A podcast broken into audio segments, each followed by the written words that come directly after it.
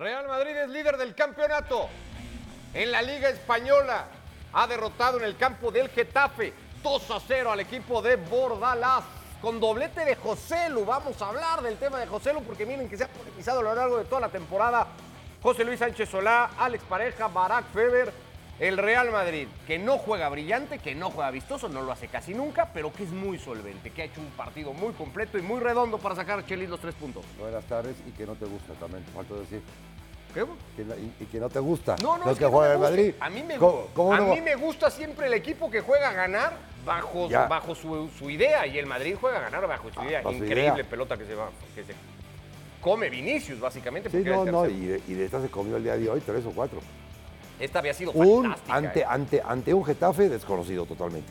Sí. Ante un, mm, un sistema de Bordalás desconocido. Primera derrota del Getafe en el Coliseum en la temporada para darle igualmente relevancia a lo que iba a hacer el Real Madrid. Insisto con eso, con creería la solvencia que lo ha hecho. Algunos momentos complicados, una pelota al palo de Ringwood, este igualmente que le pudo haber descontado Alex Pareja. Pero el Real Madrid saca un resultado que entendía prioridad el día de hoy en Getafe. Sí, ¿qué tal compañeros? ¿Cómo estáis? Ya lo dices, el Madrid no juega a divertir, juega a ganar y mira, el resultado, 16 partidos invictos que lleva el bueno de Carleto Ancelotti, que en partidos de liga, claro. Eh, El último partido que perdió fue contra el Atlético de Madrid en el Metropolitano, el Atlético que va a ser el próximo rival del Real Madrid este fin de semana. Yo estoy con Chelis. Eh, el Getafe me sorprendió, pero en negativo en la primera parte. Eh, salió muy poco tenso, eh, con mm, Greenwood perdido en la zona central de la delantera, cuando él donde rinde mejor, como lo vimos, es en la banda. El, el Getafe de la segunda parte se parece más al Getafe que hemos visto esta temporada, pero me ha gustado la profesionalidad, la eficiencia del Madrid. Hoy vuelve Carlo Ancelotti a tocar un poquito el equipo, vuelve al 4-3-3 con Vinicius en la banda izquierda, con eh, Fede Valverde en la banda derecha y con Modric y con Bellingham como interiores. Y la verdad es que le sale muy bien. Es un partido muy del Madrid de hace un par de temporadas,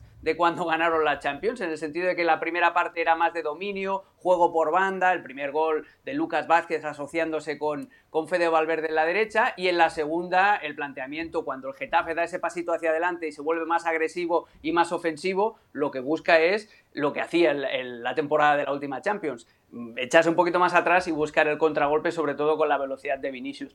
No era el día. Cuando vas al Coliseo en Getafe, no vas a, a una a una orquesta, a ver a una orquesta sinfónica, lo que vas ahí es a picar piedra y el Madrid lo hizo y pasa además con nota porque pierde a Rudiger, que vamos a ver qué es lo que sucede, pero sobre todo Camavinga y Chouameni no vieron la amarilla y van a poder jugar contra el Atlético. Sí, alarmas ya lo tocamos, alarmas en el estado físico del alemán, porque el domingo hay derby, ahora nos metemos a eso. Oportuno y muy oportuno el segundo gol de José Lubarak, el doblete del futbolista español. Vamos a repasar igualmente sus números a estas alturas de la temporada, porque es cierto que el Getafe había dado ese paso al frente, que Greenwood pone una pelota en el palo, que las sensaciones que iba a ir por el partido, que iba a buscarle empatar al Madrid, y el Madrid con ese 2 a 0 casi congela un poco el Coliseum, ¿no?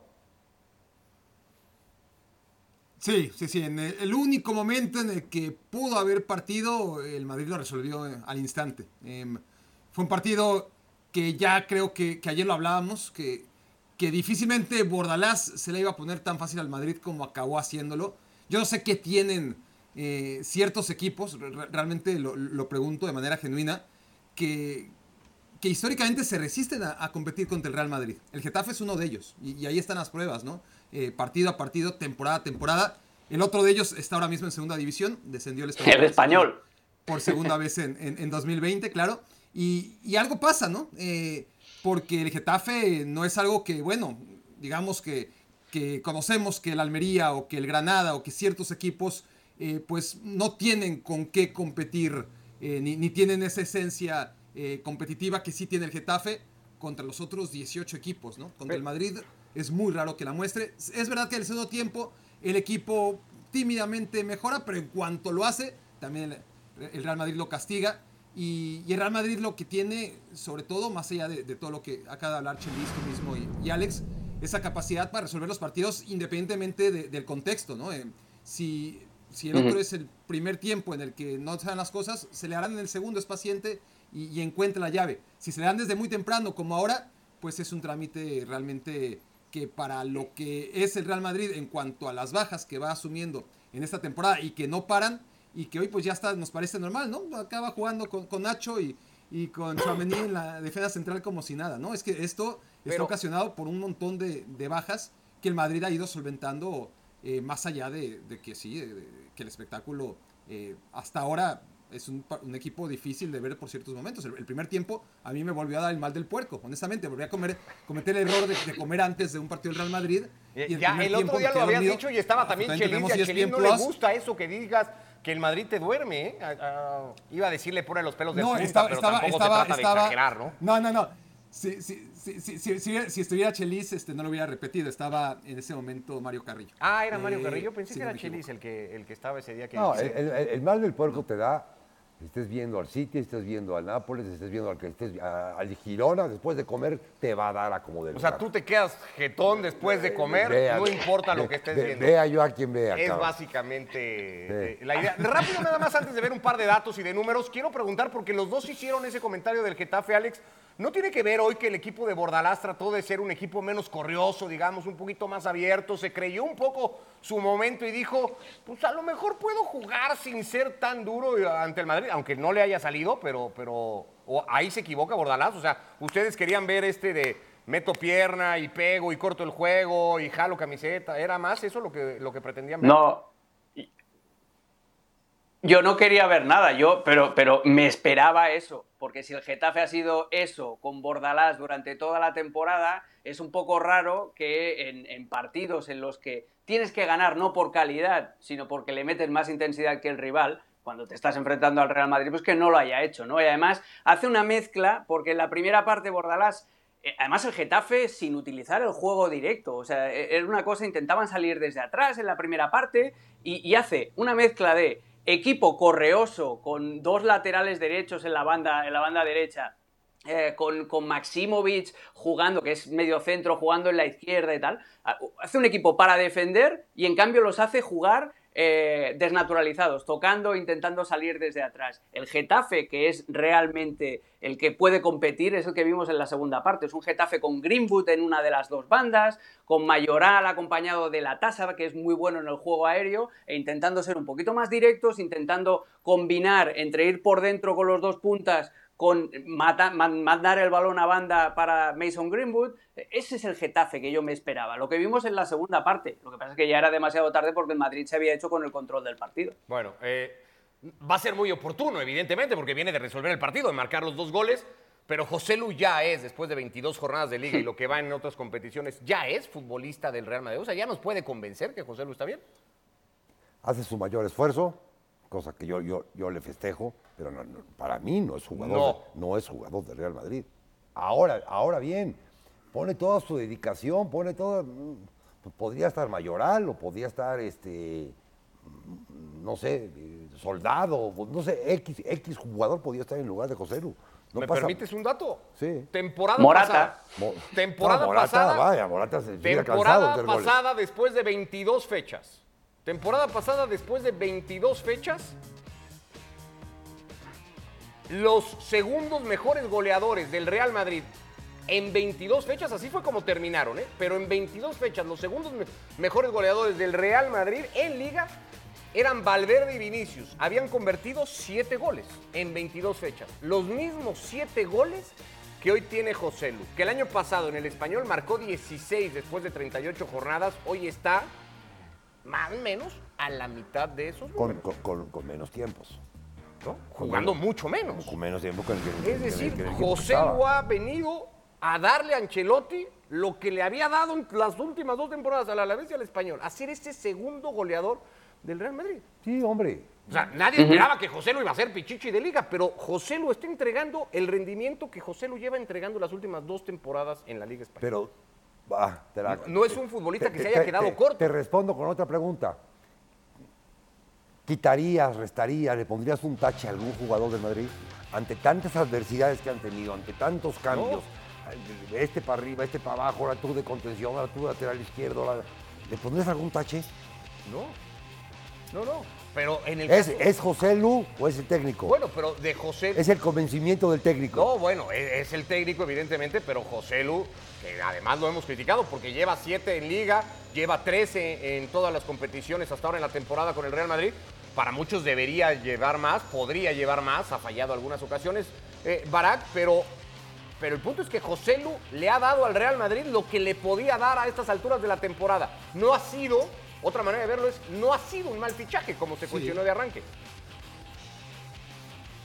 No, no, no. En la función en, en la que tú lo dices, no. Es decir, en ese rol de, de rescatar algún partido, de colaborar, de ser un jugador útil, eh, es un jugador que, que viene siendo útil y, y no le podemos poner el listón mucho más alto. eh, lleva mucho tiempo jugando al fútbol y sabemos cuáles son sus capacidades, sus limitaciones y demostrarlas en un equipo tan grande como el Real Madrid es otra cosa. Ahora, eh, pensar que, José Lu está para ser protagonista en el Real Madrid, eso solo es en función de la poca competencia que tiene en el plantel en ese puesto, o, la nula, ¿no? ¿no? No hay un jugador del perfil de José Lu. Este Real Madrid no tiene centros delanteros, eh, y, José Lu está aportando lo que le toca, eh, ob- obviamente para ser centro delantero goleador del Madrid y, y debatir si José Lu está para ser titular, pues necesita mucho más, ¿no? Mucho, mucho más.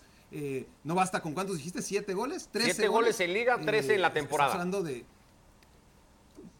Sí, muy poquitos, muy, muy poquitos. Entendiendo, evidentemente, y estando totalmente de acuerdo contigo, que está haciendo lo que necesitaba el Real Madrid que hiciera Mariano y que no hizo nunca.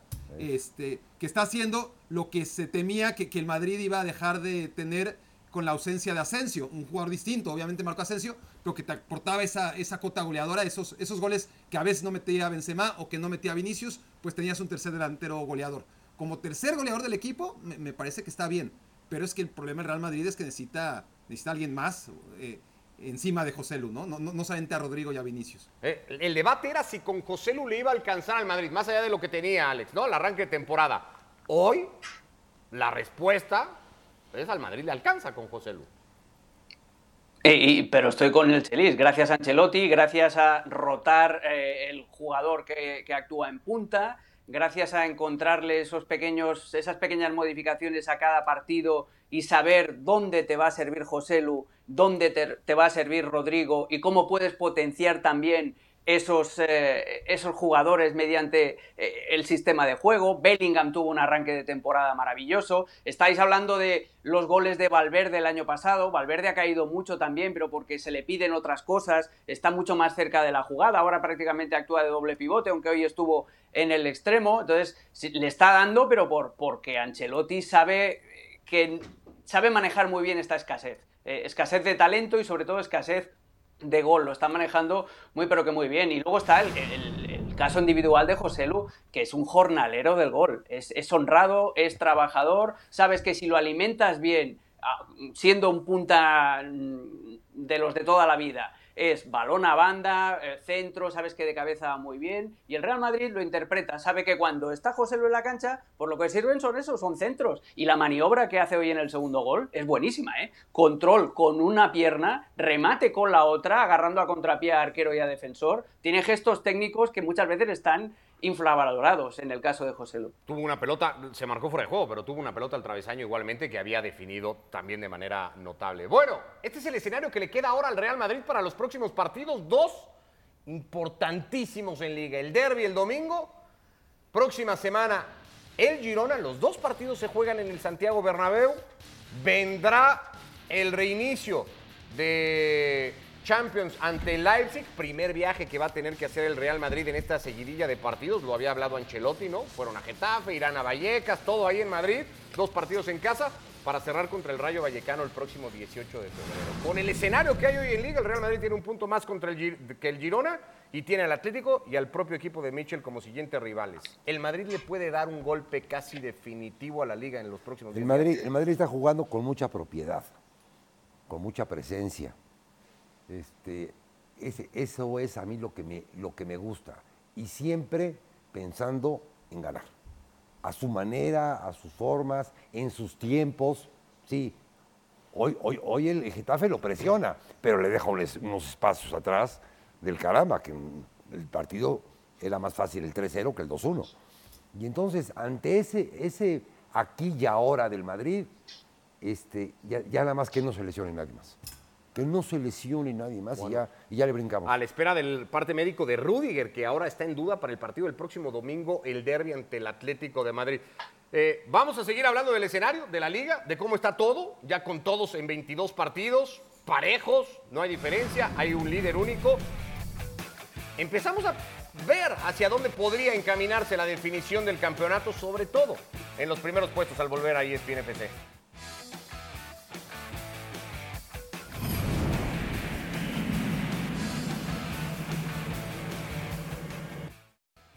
22 jornadas disputadas en la liga. El Real Madrid es líder, 57 puntos, tiene dos más que el Girona con 55, le lleva 10 ahora al Atlético de Madrid y al Fútbol Club Barcelona, que por su parte tienen 5 de ventaja sobre el Athletic Club para defender puestos de Champions y a la espera de saber si la liga es capaz o no de rescatar una quinta plaza ahora con el nuevo formato de la competición europea. Con esto ya y con todos emparejados, debatimos y platicamos con Alex, con eh, Baraki y con Chelis, ¿cómo va a quedar la liga en esas cuatro plazas de Champions?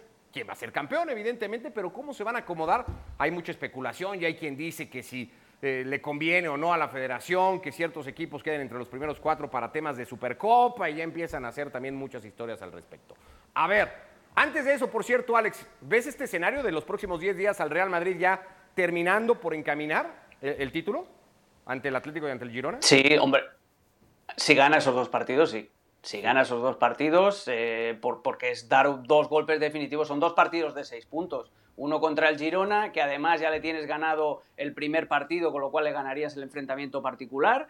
Y que es decir, que le sacas un punto más, entre comillas, y luego al Atlético de Madrid, que es el único de los, de los rivales que te puede realmente hundir hacia abajo. El único de los rivales que no son Barcelona, obviamente que te puede eh, parar los pies un poco. Pues eso es lo que... Si el Madrid es capaz de sacar esos dos partidos justo antes del partido contra el Leipzig, eh, hay media liga ganada ahí, sí. Y por tanto, si empezamos por ahí, por ejemplo, al Real Madrid, seis equipos en opciones, porque también se ha metido la Real Sociedad, que está sexto clasificado. Empecemos a repartir esas primeras cuatro plazas, Alex. ¿Dónde pongo al Real Madrid si lo pongo entre esas cuatro primeras? Mira, eh, ponlos tal como están ahora en el orden de la clasificación. Yo creo que van a acabar así. Que va a acabar Madrid, Girona, Atlético y Barça. Eh, porque de los, de los eh, equipos que están ahí en la parte alta, el que tiene un calendario más peludo fuera de casa es el Barça, que tiene que visitar el Metropolitano, que tiene que visitar el Bernabéu y tiene que visitar Montilivi también y se va a acabar dejando puntos. ¿Qué pasa? Que por detrás viene el Athletic Club, que el Athletic Club ya tuvo ese problema el año pasado. En la parte final de la temporada, el equipo de Valverde se hundió. Estando metidos también en la Copa con las distracciones, yo creo que van a acabar así. Eh, que, el Madrid va a tener un hueco un mm, poquito más eh, amplio respecto al Girona, que seguramente Girona y Atlético de Madrid se van a acercar un poquito más, pero que van a acabar así. Bueno, así que Alex no ve movimientos en lo que pueda ser la clasificación. Barak, ¿Cómo lo verías tú para lo que queda de aquí hasta el final de temporada? Todavía es larga, ¿eh? Estamos jornada 22 de 38. Hay muchos puntos por disputarse. Sí. Sí, 48 puntos, ¿no? Y, y además en un momento de, la temporada donde las circunstancias que pueda empezar a encarar, por ejemplo, el Real Madrid una vez que supere al Arbe Leipzig, si es que lo hace, que todo indica que así será. Eh, a partir de ahí ya la ronda de cuartos de final, el desgaste y, y son temas que, habrá que tener en cuenta, pero, pero sí es verdad que estos dos partidos que se vienen encima en este momento, además antes de que, de que venga la vorágine de duelos y viajes de la Champions League, a encararlos en casa además contra el Atlético de Madrid y contra el Girona, te puede abrir las puertas a un título todavía lejano, pero, pero muy alcanzable, o, o entrar en un periodo de, de crisis en el que no ha estado todavía el Real Madrid. Hace una temporada muy, muy tranquila, ¿no? Para todas las bajas que ha tenido y, las vicisitudes que ha enfrentado, así que son dos partidos que, van a marcar mucho la tendencia de la temporada. Es verdad que si los gana, estará acercándose a, la liga, y si los pierde, no necesariamente eh, podemos decir ya perdió la liga el Real Madrid. Esa es la gran ventaja, ¿no? Que tiene dos partidos en casa, donde tiene mucho que ganar y donde por perder, pues todavía no, podemos decir que, que, aún perdiendo este, ya quedó el Real Madrid en el camino. Dicho todo esto, eh, y entendiendo que van a pasar muchas cosas, que deberían de pasar muchas cosas, pues yo veo 16 jornadas y, veo que, me encantaría decirte si es que el Athletic Club va a bajar al Barcelona. No lo veo. Me encantaría decirte, el Girona no va a aguantar. Eh, eh, llevamos diciéndolo toda la temporada, ¿no? Creo que el beneficio de la duda se lo merece el Girona para por lo menos darle el voto de confianza de que va a quedar en un segundo lugar y no que el Atlético de Madrid le va a quitar. O sea, Barak, long story short, que vas a decir lo mismo que yo. Sí, pero estoy argumentando por qué. Porque si no, en este, ocho minutos más, pero sí, la idea tengo, es Tengo que argumentar. Al, rato me va a decir, oye, este, te, estamos pagando para que digas lo mismo que Alex Pareja. No, pues este, tengo, que, tengo que argumentar, pero sí, lo mismo. Lo mismo entonces, no verías cambios en la clasificación. El Madrid sería campeón, el Girona sería subcampeón de liga y confirmaría un temporadón. Pase lo que pase con el Girona quedando entre los cuatro primeros, sería un temporadón para el equipo de Michel. Pero bueno, sería segundo, Atlético tercero y el Barça se agarraría a, ese puesto o zona Champions eh, para Alex y para Barak. Chelis. Mira, si fuera yo un compañero que tuvimos, te lo cambio todo y te lo argumento. Esto no es ciencia. Entonces, lo que dijeron mis compañeros, le sumaría yo que si el Bilbao no jugara Copa de Rey, sí lo, sí lo pondría yo en lugar de, sí lo pondría yo en lugar del Barcelona. Si no jugara Copa del Rey, y yo creo que el Bilbao se va a abocar mucho en su cabeza a esa Copa del Rey. Pero los cuatro primeros. Pero pase lo que pase con el Bilbao en Copa del Rey. Todavía, todavía. Si, pierde la serie, perdona, Cheli, si pierde la serie contra el Atlético, va a decir voy por la liga, que es lo que tengo. Y si la gana, la motivación del equipo de Ernesto Valverde. Imagínate ganar la Copa y meterse entre los cuatro primeros. es un rival peligroso. Pero, yo al Atlético no lo he metido para nada, ¿eh? Es más, el Atlético le podría ganar al Madrid en la Liga, en el Bernabéu, que no le pasa nada al Madrid. El partido importante de la Liga del Madrid es contra el Girona es el partido importante. Y no sé si ya lo hizo y, ya lo hizo y ya lo hizo allá. O sea que no, no, yo, yo discutiría el cuarto lugar. Pero, es lo que te digo, dices el Athletic no porque juega Copa, el Athletic puede encontrar en el Atlético de Bilbao la motivación que sea. Pero, pero son demasiados puntos los que hay contra el primero. No, no, pero no digo. Ricardo, desde que se clasificaron para las semifinales, desde que se clasificaron para las semifinales, Ricardo llevan un punto de seis. Ya, ahí lo dejo. el otro día empataron a nada, pero a nada con el Cádiz. Es muy importante la Copa en Bilbao. Muy, no, yo no digo que no, pero una vez confirmado lo que pase en la serie contra el Atlético, para bien o para mal, eh, el equipo de Valverde puede salir potenciado. A que la liga sea lo que Tiene razón. O, o, a decir, pero vamos por todo. Otro elemento más. Pero te voy a dar otro elemento más. De todos estos equipos es el que tiene la plantilla o el once titular más corto. Eh, es el que juega más siempre con el Sota Caballo Rey. Eh, puedes cambiar a Ruiz de Galareta por Ander Herrera, puedes cambiar a Oscar de Marcos por Leque en el lateral derecho y Alex Berenguer te va a tapar dos veces las, ausencias de los Williams. Pero no tiene nada más el, el Athletic Club. Tiene un once muy justito. O sea, una, no, una plantilla muy justita. El once es buenísimo pero la plantilla es más justa que la del resto de competidores. No, no. Te, te, faltó, Ale, y puedes cambiar a los Williams de lado.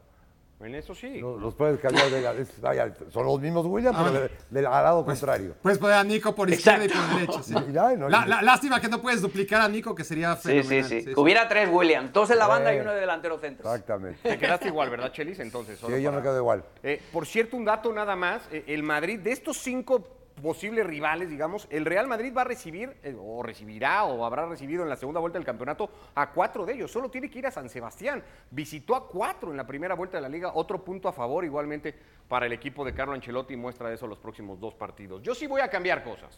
yo voy a dejar campeón. A ver. Contreras. No, no, no. Yo voy a dejar campeón al Real Madrid. Yo creo que el Atlético de Madrid va a dar casa del Girona, más allá de que la diferencia hoy es grande. Creo que el Girona va a terminar un temporadón metiéndose tercero de liga y creo que el Athletic Club va a sacar de zona Champions oh. al Fútbol Club Barcelona. Esto es wishful thinking, ¿eh, Ricardo? No sé si es predicción o qué es lo que quieres que pase. No, no, no, no. ¿Por qué voy a querer que pase? Eh, no, a ver, yo dije a principio de temporada que para mí el, candidato al título, y lo compartíamos, era el Atlético de Madrid. Yo veo todavía muy probable que el Atlético haga una segunda vuelta muy parecida a la de la temporada pasada. O sea, creo que este equipo y sobre todo lo que está haciendo en casa le va a dar para eso al Atlético sería normal que el Girona, aunque diga Bará que lo llevamos diciendo desde la fecha 3, que es cierto, caiga un pelín, empezando por el partido en 10 días en el Bernabéu y algunos juegos así. Y luego yo sí creo que el equipo de Valverde es un rival muy peligroso para el Barça y a mí el Barça no me da fiabilidad. Entonces sí creo que el Athletic puede meterse a ese cuarto puesto. Pero bueno. Hay un, hay un partido en el nuevo San Mamés, precisamente, el Athletic Club Barça. Eh, el Barça es otro de esos eh, estadios a los que tiene que ir en la segunda vuelta. Le pasa el escenario contrario al Real Madrid. O sea, el Barça tiene que ir al Bernabéu, al Metropolitano, a San Mamés, al A campo del- Montilivi a y a San Montilivi. Mamés. Sí, sí, sí. O, o- o sea, y, y hay cinco puntos de diferencia, ¿eh? Tampoco es que el, Barça le Ah, lleve. pero los jugadores de- lo van a hacer por Xavi, no te preocupes. Lo van a hacer por Xavi, que están motivadísimos. No sé si eso sí ya es un deseo o un O, o burla. No, no, no, era, era troleo directamente. Eh, pausa y venimos. Dejamos la liga y nos metemos a la actividad en Premier, al partido del Manchester United en casa. No, en casa no.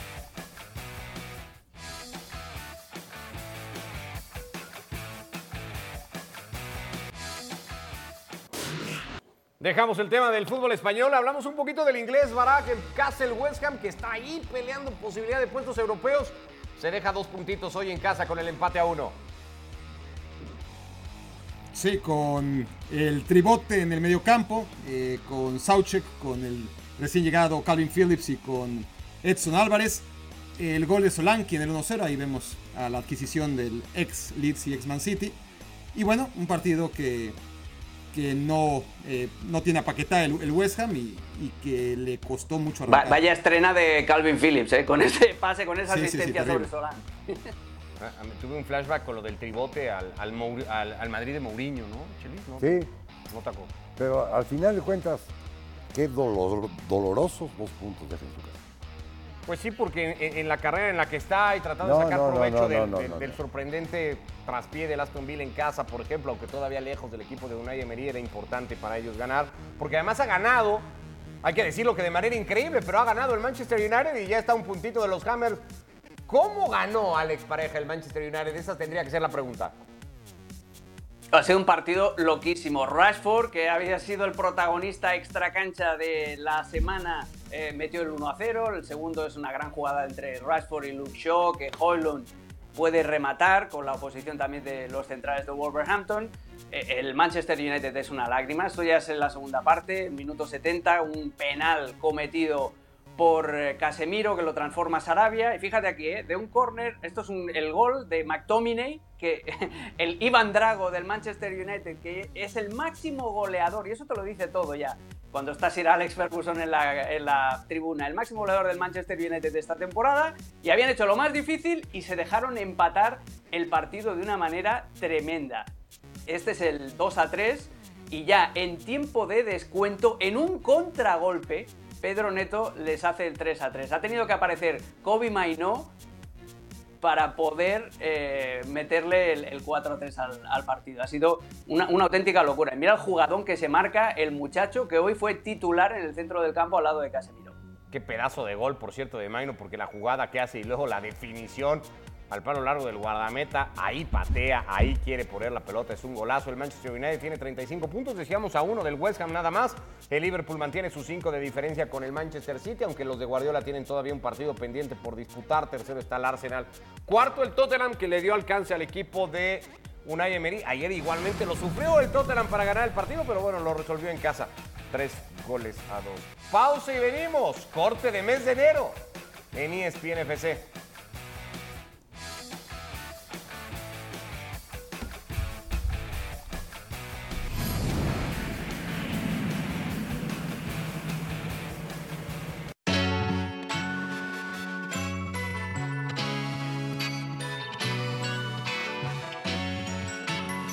What's that? Yeah, hey, hey, look, see, it's a couple things that I could guarantee. I'ma keep it trill and stack this money till I leave. Couple hundred thousand, I'm rich off NFTs. I might liquidate these holdings just to hold a couple G's. Huh? Please, she ain't did it like me. Got this ice all on my tea, but I ain't sippin' iced tea.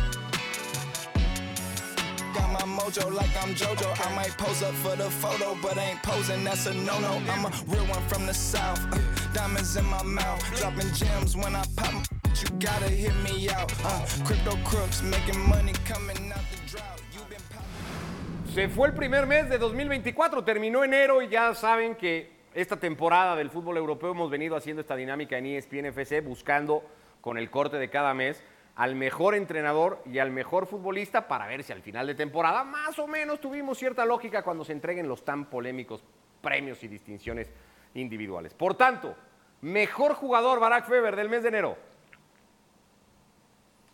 Lautaro Martínez. Lautaro Martínez decisivo en un periodo de gracia del Inter de Milán, ganando muchos partidos 1 a 0, varios con gol al minuto 90 de Lautaro, gran Supercopa en Italia, enorme temporada y enorme inicio de 2024 para el Inter y para su capitán y goleador. Bueno, pues ahí está entonces voto para el futbolista argentino. Vamos a seguir el orden aquí, así que Alex, turno para ti. Pues mira, había pensado en Lautaro porque está a un nivel y además hace mejor siempre a su compañero de ataque, sea quien sea. Desde Zeko a Lukaku podemos eh, dar testimonio de eso. Pero me voy a quedar en Italia con otro delantero que puede, se ajusta a la definición que acaba de dar Barak, excepto en la Supercopa de Italia. Ha metido seis goles en el mes de enero, Dusan Blaue, que estoy hablando de él. Eh, ha metido seis goles en el mes de enero. Su equipo prácticamente gana siempre 1-0-0-1 con sus goles y está salvándole el, pellejo a. Primero le salvó el pellejo a Allegri y ahora lo está llevando a competirle el Scudetto con el Inter de Milán. Y, me alegro mucho por él, me acuerdo esta, este verano, esta temporada. Eh, proponíamos nueve para el Real Madrid, yo insistía en Blaovic, yo insistía en Blaovic y la gente decía, no, pero ¿qué dices? Que... Bueno, pues ahí está. Parecía, aunque parecía, hubo un momento en el que Blaovic, tú lo habías dicho, ¿no? Se le ponía cara de, de Luka Jovic, ¿no? Era, de Jovic, sí. Era el tema, es, que ese era el problema, que como acababa en Itch y la última experiencia fue Luka Jovic y le fue muy mal, no se atrevieron con Blaovic, pero Blaovic tiene un potencial tremendo, sigue siendo muy joven, es muy grande, es una especie de Sorlot, pero, pero eh, más fiable todavía que el noruego. Sí, con mucha más técnica, ¿no? Igualmente. A ver, Chelis, tu futbolista. Sabio, del Girona. Y qué bueno que entienden, porque así lo dijeron mis compañeros que entienden el concepto de hacer jugar a tu compañero de línea. Sabio, hace jugar a tu compañero de línea, hace, hace, hace jugar a tu socio de línea, que es Martínez, y hace jugar de una manera que te finaliza todo lo planeado por Michel, hace jugar al, Girona. Entonces yo, yo me quedo con Sabio, que también disfrútenlo, porque este joven se nos va al City la próxima temporada. Seguramente, y si no al City, a cualquier otro equipo. Bueno, pues ahí está Lautaro, Dusan Blaovic, Sabiño. No vamos a coincidir en, ninguno. Ahora veremos el resto de votaciones de todos los que estamos en ESPN FC y cómo está. Yo reconozco que se me, ha metido en este mes de enero eh, Barack Feber en el cuerpo. Me he visto muy, muy, oh. muy alternativo. Pero me ha tocado por distintas cosas y transmitir algunos de esos siete partidos de lo que va de año calendario de Liverpool. Y me voy a quedar con Curtis Jones.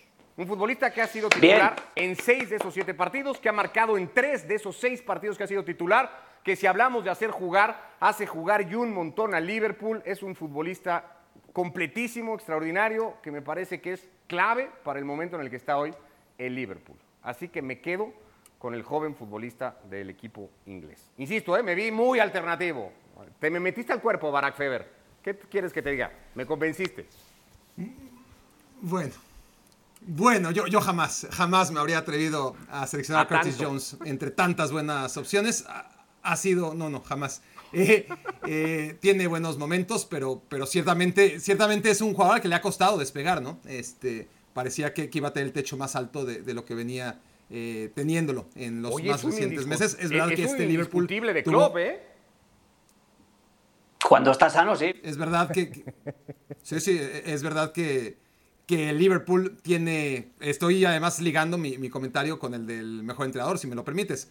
Es verdad que Liverpool ha tenido este mes eh, bajas importantes, la de Endo ha facilitado ¿no? que, que McAllister juegue en una posición más retrasada y eso le ha permitido también a Curtis Jones eh, ganarle protagonismo a Elliot, que es el que venía teniéndolo. Pero, pero aquí está la mano del técnico, porque hace que luzca hasta que parezca el mejor jugador del planeta, como acabas de presentar a Curtis Jones, que no lo es.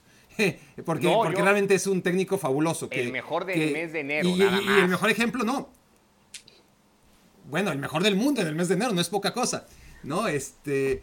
Lo que, lo que ha hecho con Conor Bradley, es, pudiste haber puesto a Conor Bradley, ¿no? El, juego que hace en contra del Chelsea, fabuloso, ¿no? Eh, porque es el que tenemos más fresco.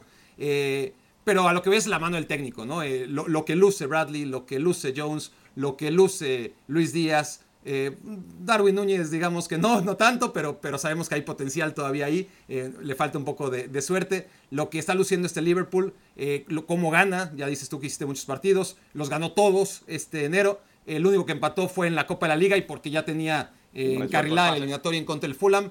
Y encima, y agrega lo, del mensaje, ¿no? Que, que, incluso si el mensaje, yo te diría Jürgen Klopp, pero además que es el mes de Jürgen Klopp. Bueno, ahora vamos con el técnico, ya Barak ha dado el adelanto, se va a quedar con el alemán y yo sí creo que ahí va a haber muchos inclinados hacia Jürgen Klopp. Eh, esta fue la votación, el resto de los que no están hoy en el programa, voto a Vinicius de parte de Diony, Mario ha dado para Antoine Griezmann, Paco igualmente a Vinicius, eh, Conor Bradley para Mauricio Imay, mira, pedías voto para Conor Bradley, apareció Mauricio Imay y dijo, pues Conor Bradley. Fer Palomo apunta a Liverpool igualmente. Hay muchos futbolistas de Liverpool repartidos en las votaciones. Morata para Richard Méndez, un par de votos para Lautaro que respaldan lo que decía Barak de parte de Ricky de Mau. Hércules va con Blaovic y respalda a Alex Pareja. Eh, Rodri Fáez también para el Girona, pero en este caso para Dovic, que está ahí peleando Pichichi, Moy Llorens para Julián Álvarez con el Manchester City. Abrazo para todos, por cierto. Ahí está la votación. Ya saben, al final de año iremos sacando el total de votos que han ido sumando todos los entrenadores. Barak, ya argumentaste tu voto para Jürgen Klopp. Chelis, ¿cuál es tu técnico del mes de enero? Michel.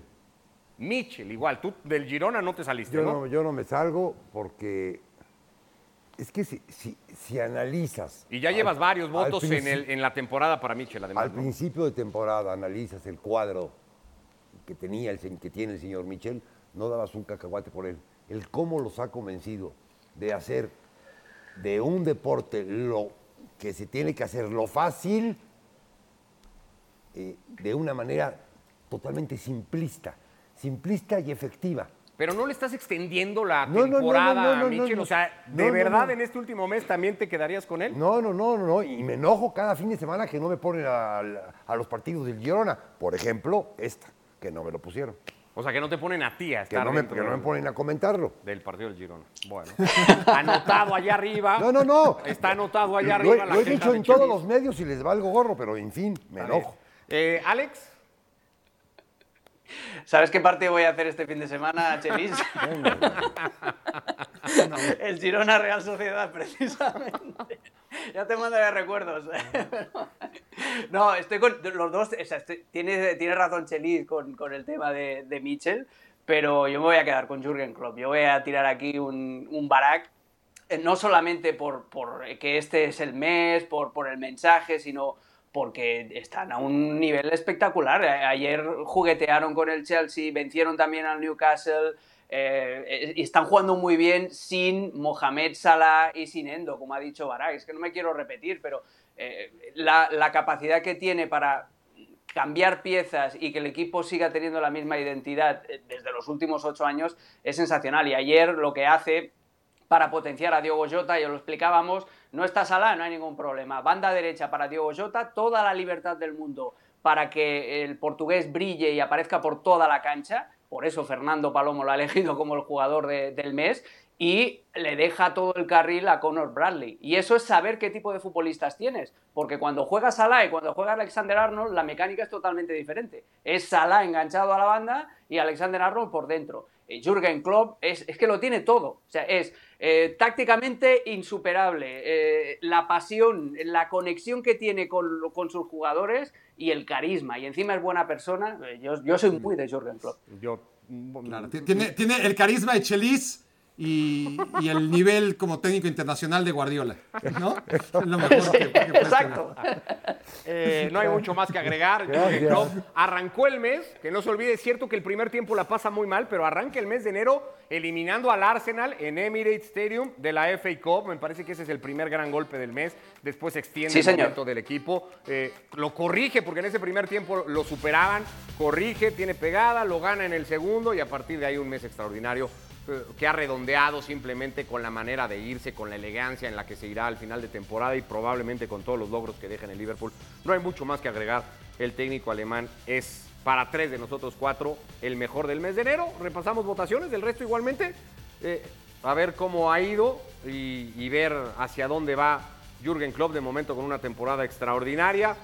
Y May eh, también vota por él. El voto de Hércules y de Rodri para Jürgen Klopp igualmente. Moy Llorens va con Guardiola. Fer Palomo sigue reconociendo lo de Xavi Alonso. Richard Méndez con Ancelotti, que tiene mérito, ojo, eh, por todas las bajas con las que sigue lidiando. Mario Carrillo, no se lo cree nadie este voto de Mario Carrillo. Yo creo que le entendieron mal porque ayer despedazó al Cholo Simeone. Dice que es lo más aburrido que ha visto en su vida, que no le gusta, que el Atlético juega espantoso y va y vota por Diego Simeone. Entonces habrá que ver el voto de Mario. Pero bueno, ahí está la Puso- votación de todos. Puso Simone en el texto Sí, de Simone de Simone Inzaghi. Inzaghi, exacto. Yo creo que sí. Habrá que pedirle algún tipo de aclaración o darle la, la fe de ratas a Mario Carrillo por esta Ricky, votación. ¿Ricky votó por Mourinho o este, o este mes no le tocó? No, Ricky votó por Jürgen Klopp. Por- como Mourinho está desempleado, ya hubiera sido descarado, ¿no? Que, que Ricky votara por Mourinho en el mes que lo Bueno, destituyen como técnico. Yo creo que este fue el mejor mes de Mourinho, ¿eh? Perdió, perdió menos que nunca Mourinho este mes. Bueno, eh, así está la votación. De estas cosas, además, participan siempre ustedes. Desde su casa pueden mandarnos también con los distintos hashtags y las cuentas de cada uno de nosotros sus votos a técnico y jugador del mes de enero. Pausa y venimos. En ESPN FC, ¿cómo anda la pretemporada del Inter Miami, no? No importa el rival, el desempeño y el resultado se parece bastante en cada partido.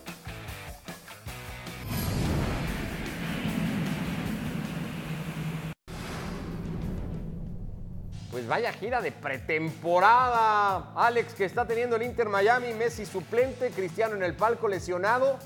En 13 minutos ante el Al Nacer estaban perdiendo 3 a 0 el partido.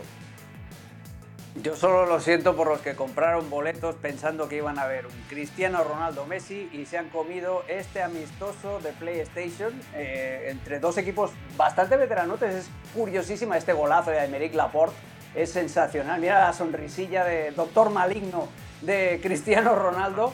Curiosísimo que los dos equipos tenían la misma eh, media de edad, 28,2 años.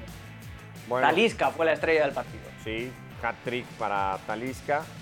No sé si nos deja algo más el partido, Cheris, como para algún comentario. No, que, que si, siguen, si siguen haciendo esto, de a poquito van a destruir. Este partido no era entre estos dos equipos, era entre Cristiano y Messi. O sea, el, el- el morbo que te genera esto. Este, caramba, el fútbol es fútbol, trátenlo como fútbol, no como, como un producto que lo venden ahí como si fuera mercado. No, no, qué costa feo. No ha ganado el equipo de Lionel Messi Barak en la pretemporada. Sí, es el tema, ¿no? Que, que los tratan como los Harlem Globetrotters, pero los Harlem Globetrotters, que yo sepa, ganan siempre, ¿no? Creo que han perdido dos partidos. Son los. Washington Diplomats. Correcto. Claro. Eh, y, y aquí no, a- aquí no hay guion. Aquí este, no solamente es poner las figuritas, y, y sino que ganen eh, en el contexto y eso cuesta más trabajo. Lo que habría dado que hablar, porque evidentemente si hubiera jugado Cristiano Ronaldo y si hubieran jugado Messi, tampoco hubiera cambiado tanto, quiero pensar yo el partido. Lo que hubiera dado de qué hablar, que el equipo de Cristiano Ronaldo le ganara 6-0 al de Messi. Bueno, eh, en realidad es lo que pasó, pero como no están en la cancha, pues se enfría y no hay debate, no hay...